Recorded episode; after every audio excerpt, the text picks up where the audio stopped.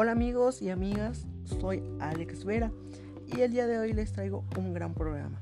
Este día elegí el tema peligros al descargar aplicaciones en tu celular para que sepas qué riesgos te trae descargar algunas aplicaciones. Comenzamos. Cuando queremos instalar una aplicación en nuestro celular, básicamente tenemos dos opciones para hacerlo. Uno sería utilizar páginas y tiendas oficiales.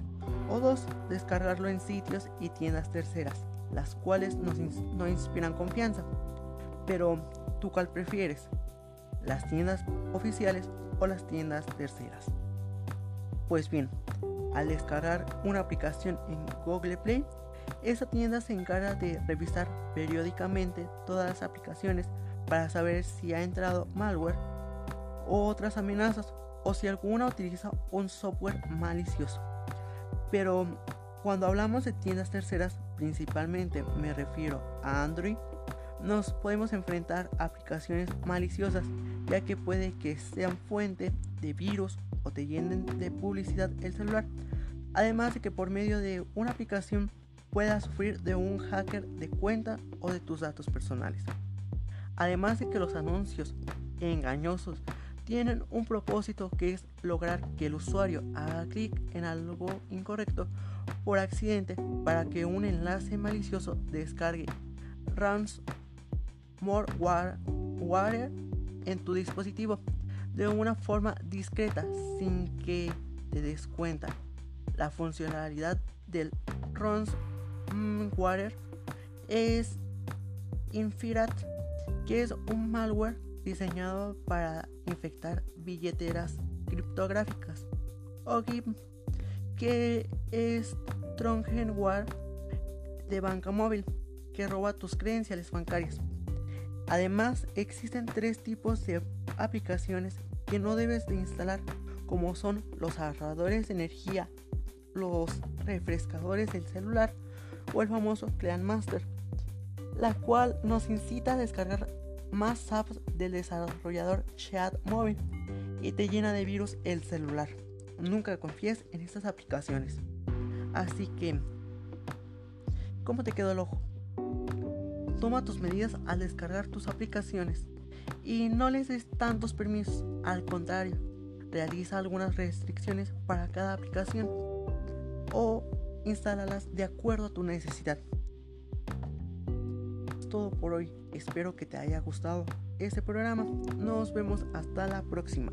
Muchas gracias.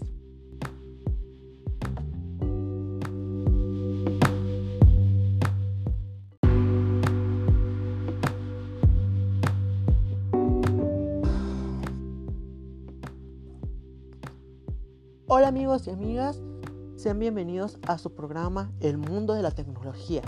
Soy Alex Vera y el día de hoy les traigo un gran programa. Este día elegí el tema peligros al descargar aplicaciones en tu celular, para que sepas qué riesgos te trae a tu celular descargar algunas aplicaciones. Comenzamos.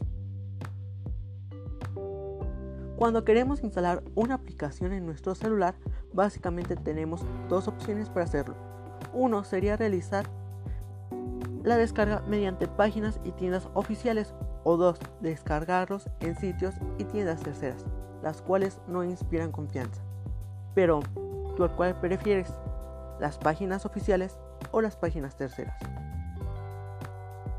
Pues bien, al descargar una aplicación en Google Play, que es una tienda oficial, esta tienda se encarga de revisar periódicamente todas las aplicaciones para saber si ha entrado malware o otras amenazas o si alguna utiliza un software malicioso. Pero cuando hablamos de tiendas terceras, principalmente me refiero a Android, nos podemos enfrentar a aplicaciones maliciosas, ya que puede que sean fuente de virus o te llenen de publicidad de celular, además de que por medio de esta aplicación puedes sufrir de un hacker de cuenta o de tus datos personales.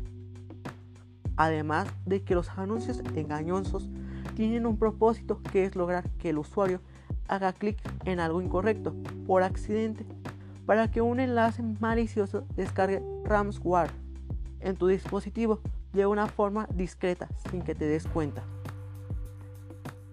La funcionalidad del ransomware es Infirat, que es un malware diseñado para infectar billeteras criptográficas, o HIMP, que es Trongerware de banca móvil que roba tus credenciales bancarias.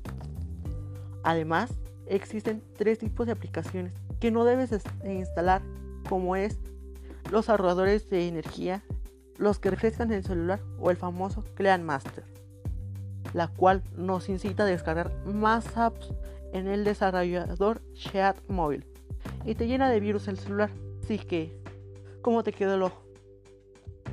Hay que tomar nuestras medidas a descargar nuestras aplicaciones. Además de que no les debemos de dar tantos permisos. Al contrario, hay que realizar algunas restricciones. Bueno amigos, eso es todo por hoy. Espero que les haya gustado este programa. Nos vemos hasta la próxima. Bye.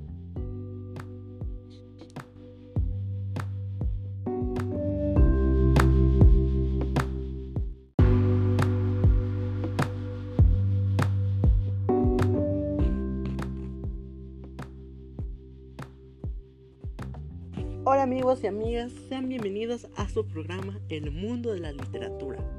Soy Alex Vera y el día de hoy les traigo el tema ensayo literario. Comenzamos. El ensayo es un género literario que consiste en exposición subjetiva, escrita en prosa, sobre un tema específico sobre el que se aplica la perspectiva personal, ya sea del campo humanístico, científico, político, cultural, social filosófico, artístico, entre otros.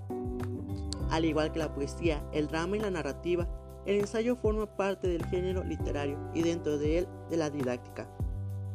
El ensayo es una explicación e interpretación abierta sobre cierto tema y su propósito no es informativo, como lo es un informe. Lo que pretende es persuadir y convencer con su argumentación reflexiva sin agotar el tema, influyendo en la forma de pensar del lector de lo que define su carácter subjetivo y flexible. Es un género relativamente moderno, pero sus orígenes pueden rastrearse desde épocas remotas. Solo en la edad contemporánea ha llegado a alcanzar una posición central. En la actualidad está definido como género literario, debido al lenguaje muchas veces poético y cuidado que usan los autores, pero en realidad el ensayo no siempre podrá clasificarse como tal. El ensayo posee una voluntad artística, de estilo y subjetividad, ya que no pretende informar, sino persuadir o convencer. Utiliza la modalidad discursiva, expositivo-argumentativa y un tipo de razonamientos blandos que han sido estudiados por Chaim Prelam. A esto convendría añadirle que en el ensayo existe además, como bien apreciado el crítico Juan Marichal, una voluntad de estilo, una impresión subjetiva que es también de orden formal. El ensayo posee características subjetivas que hacen juicios de valor dejándose llevar por los sentimientos. De carácter diagonal, se refiere al tono conversacional que emplea el ensayista, además de que utiliza digresiones, que es divagar parte de un texto que se aparte del tema o argumento principal. Además utiliza una temática libre, que posee una relación variada, variada de temas a desarrollar y una estructura no rígida, que su estilo es libre. Algunos de los ensayistas más populares son Alfonso Reyes Ochoa, Octavio Paz y Jorge Luis Borges. Aquí les dejo un pequeño fragmento de uno de los ensayos más populares de Octavio Paz, titulado Todos Santos, Día de Muertos. El solitario mexicano ama las fiestas y las reuniones públicas. Toda es ocasión para reunirse, Cualquier pretexto es bueno para interrumpir la marcha del tiempo y celebrar con festejos y ceremonias hombres y acontecimientos. Somos un pueblo ritual y esta tendencia beneficia a nuestra imaginación, tanto como nuestra sensibilidad, siempre afinadas y despiertas. El arte de la fiesta, envileciendo en casi todas partes, se conserva intacto entre nosotros.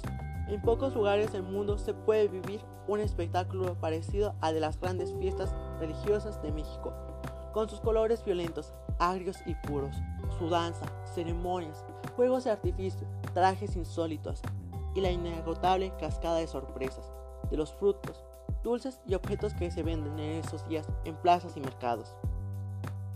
Pero no bastan las fiestas que ofrece a todo el país la Iglesia y la República. La vida de cada ciudad y de cada pueblo está regida por un santo, al que se le festeja con devoción y regularidad. Los barrios y los gremios tienen también sus fiestas anuales, sus ceremonias y sus ferias. Y en fin, cada uno de nosotros, ateos, católicos o indiferentes, poseemos nuestro santo, al que cada año honramos. Somos incalculables las fiestas que celebramos y los recursos y tiempo que gastamos en festejar. Bueno amigos y amigas, esto es todo por hoy en su programa El Mundo de la Literatura. Se despide Alex Vera, nos vemos hasta la próxima.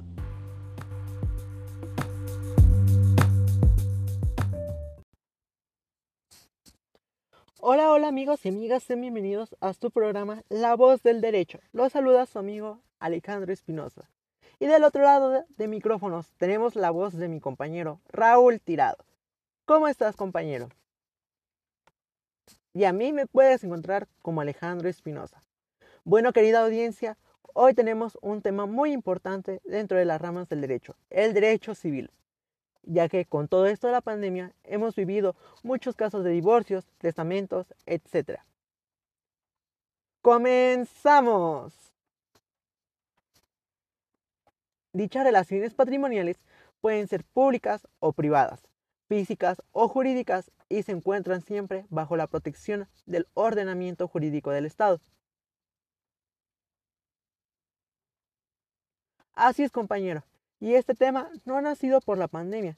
Este tema se ha vivido de muchos años atrás. La violencia más conocida y escuchada es la ejercida en contra de la mujer, por lo que se han creado instituciones, organizaciones y movimientos en contra de ello, con un lema de nuestra sola. Dejamos los números de teléfono de la cabina para que se comuniquen con nosotros y poder ayudarla. El número es 44 37 56 27 28. Lo vuelvo a repetir. 44, 37, 56, 27, 28. Recuerden que nuestras llamadas son en anónimo para cuidar de su bienestar. No están solas.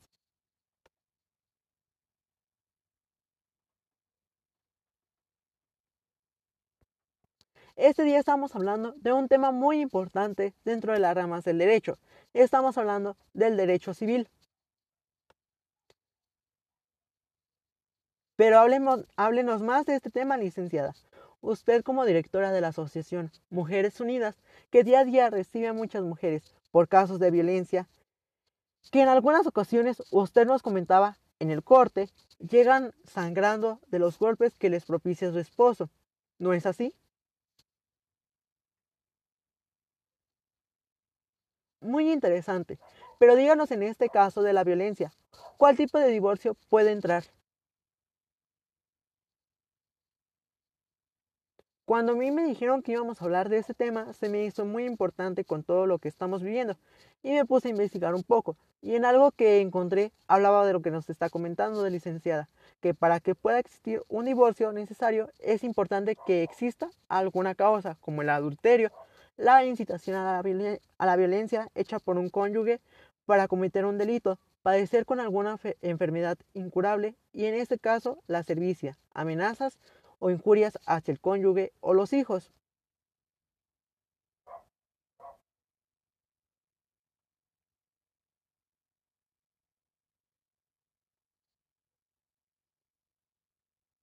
Así es, compañero.